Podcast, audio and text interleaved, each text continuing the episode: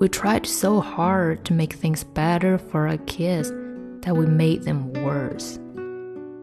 For my grandchildren, I'd know better. I'd really like for them to know about hand me down clothes and homemade ice cream and leftover meatloaf.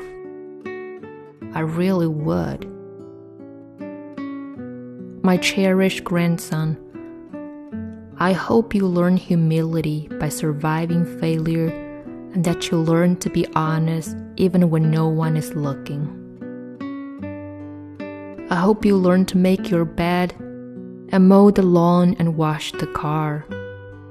And I hope nobody gives you a brand new car when you're 16.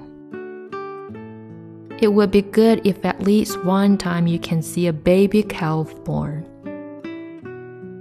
and you have a good friend to be with you if you ever have to put your old dog to sleep.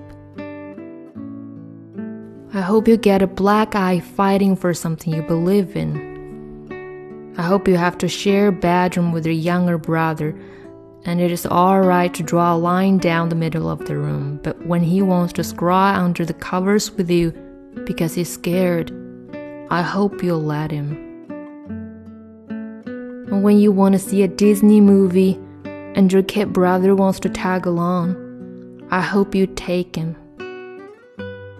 I hope you have to walk uphill with your friends and that you live in a town where you can do it safely. If you want a slingshot, I hope your father teaches you how to make one instead of buying one. I hope you learn to dig in the dirt and read books and when you learn to use computers, you also learn how to add and subtract in your head. I hope you get razzed by friends when you have your first crush on a girl, and that when you talk back to your mother, you learn what ivory soap tastes like. May you skin your knee climbing a mountain, burn your hand on the stove, and stick your tongue on the frozen flagpole. I hope you get sick when someone blows smoke in your face. I don't care if you try beer once, but I hope you won't like it.